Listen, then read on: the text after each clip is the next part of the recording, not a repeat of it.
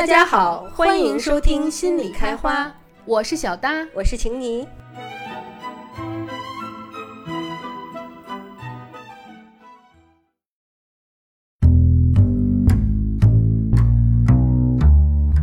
亲爱的伙伴们，大家好，欢迎收听心理开花，我是晴妮。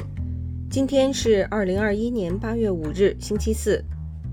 一位匿名的听众小伙伴问：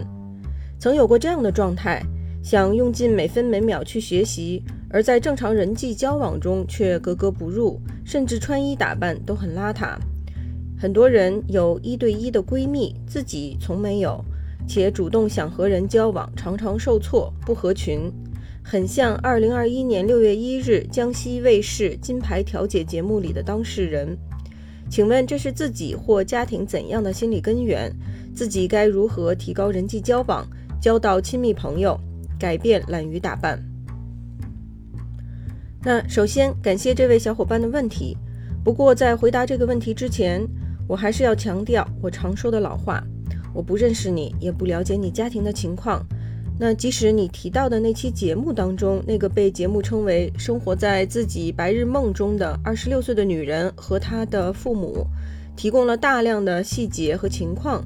但是呢，仍然可以看到整个节目呢被高度剪辑，而且还加入了十分具有戏剧性的音乐来引导观众情绪。所以我个人认为，仍然有很多信息我们其实并不了解，而这些并不为人所知的信息。很有可能就会改变人们对于这位当事人以及他和他父母关系，以及他们整个家庭动力的建构。此外呢，你感觉到自己会有些像这期节目中的当事人，那么我假设你会感到自己在你提到的喜欢学习的方面会和他有些相像。不过呢，我并不能假设你和他的经历就完全一致，也不能假设你和他的人格特点就十分相像。所以你的问题其实是一个很难回答的问题。这个问题问的就是我为什么更愿意每分每秒去学习，但是不喜欢人际交往呢？我应该做些什么去改变呢？为什么会说这个问题难回答呢？因为我只知道你对外可能呈现出这样的状态，你会更愿意去学习而不愿意和人交往。但是我并不知道你对此的想法是什么，我也不知道你曾经经历了什么，我不知道你现在的生活情况是怎样的，我也不知道人际交往对你意味着什么，我也不知道学习对你意味着什么，而且我也更不理解这种紧迫感出自于什么。而真的要能公正的回答你的问题，我其实是需要大量的信息去理解你这个人的。那如果只是谈表现，可以说呢，不少人都有这样的特点，也就是争取每分每秒看书学习，不愿意和人交往。但是不同的人之所以会这样，背后的促成因素不同，形成的路径也不同，对自己这种表现的自洽程度也不同，对此的态度也不同，这些不同因素的权重也不同，而很显然，能够应对处理的办法也就不一样。比如说。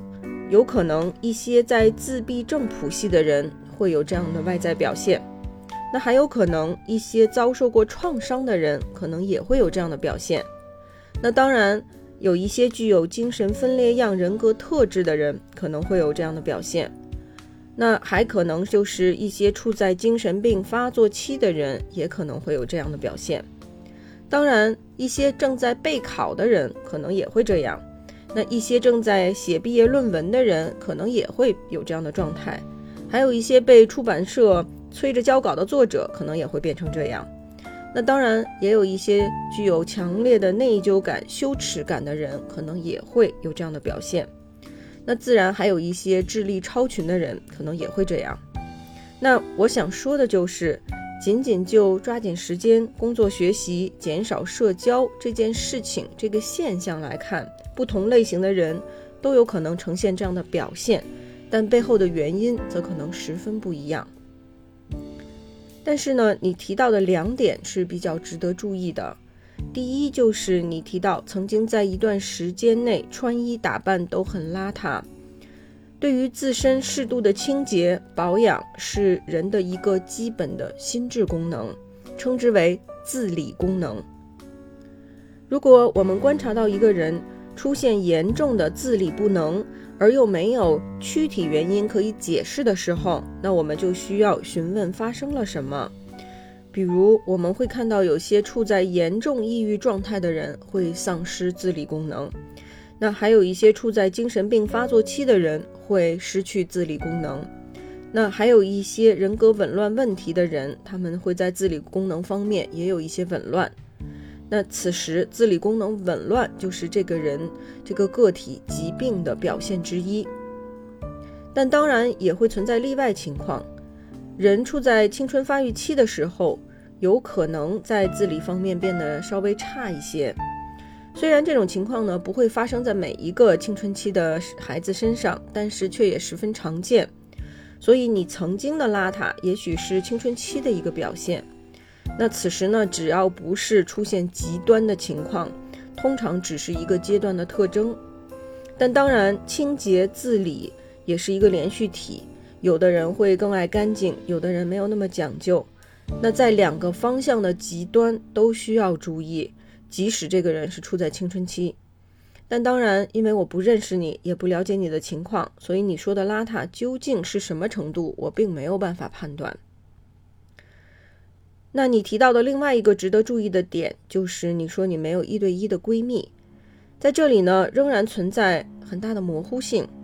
比如说，有可能你说的是你从来没有过朋友，但也有可能的情况就是你只是没有那种一对一的闺蜜，但是朋友呢还是有的，只是没有期待的那么一对一而已。那么这里的差异也就很大了。如果一个人从来没有朋友，或者朋友交往时间很短很浅，数量极少，那么这是一件十分值得注意的事情，它很可能意味着某些人格方面的缺陷。但是呢，如果一个人虽然没有那种一对一的朋友，但是却也有不少可以交往的同伴，或者有一两个虽然没有到一对一，但是也经常交往的朋友。那这些呢，都属于交友方面正常的情况。换句话说啊，友谊这件事情虽然存在很大主观性，但是如果你的主观感受是你没有朋友，而且你为此又十分苦恼的话，那么这种情况就需要关注了。但当然也有一些人，他们没有朋友，但却处在很防御的状态，比如说会说“我根本不需要朋友”。那出现这种情况，很可能交友问题是这些人让他们感到非常痛苦的一个问题，所以他们需要防御。那么此时，尽管交友它是个事儿，但是当事人自己还没有准备好去面对这件事情。另外，在这里呢，我也顺便提醒一下家长，尽可能鼓励自己的孩子多交朋友，并且为自己孩子交朋友呢创造更好的环境和条件。鼓励自己的孩子不带任何功利心的去交朋友。那还有一些家长在惩罚孩子的时候会限制孩子的同伴交往。那我这里所说的同伴交往，指的是那些正常的、对孩子身心有益的同伴交往。那这一方面可能导致亲子关系裂痕，另外一方面呢，也对儿童青少年的发展十分不利。那好，关于这个问题呢，我想我只能说这些了。提问的伙伴在提到有什么个体根源的时候，也问到了家庭根源，所以我想提问的小伙伴可能感觉自己的这种表现也和家庭有某种关系，但是这部分呢就需要更深入的探索了。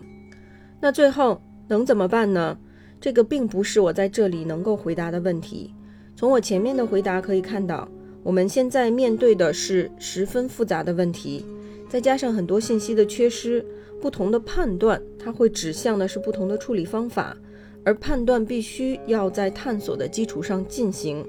所以，我能够提的可行办法就是：如果你感到这个问题十分困扰你，那么可以考虑寻找专业的心理帮助。你提到的这种困惑，一个人往往是很难突破，也很难解决的。好，那就祝你好运啦！目前，心理开花频道在网易云音乐、心理开花微信公众号、喜马拉雅、荔枝 FM 和哔哩哔哩进行定期更新。节目更新时间在周一上午八点和周四上午八点。遇到节假日或者我个人的休假，会暂停一两周。很多小伙伴询问找我们咨询的可能性，目前我们没有计划开通咨询渠道。如果未来有相关计划，会第一时间通知大家。如果伙伴们感兴趣，心理开花电台使用的音乐和文献，可以来我们的微信公众号查询，在微信公众号搜索中输入“心理开花”四个字的拼音，就应该能找到我们了。好，那今天的节目就到这里，感谢伙伴们的收听，我们下期节目再见，拜拜。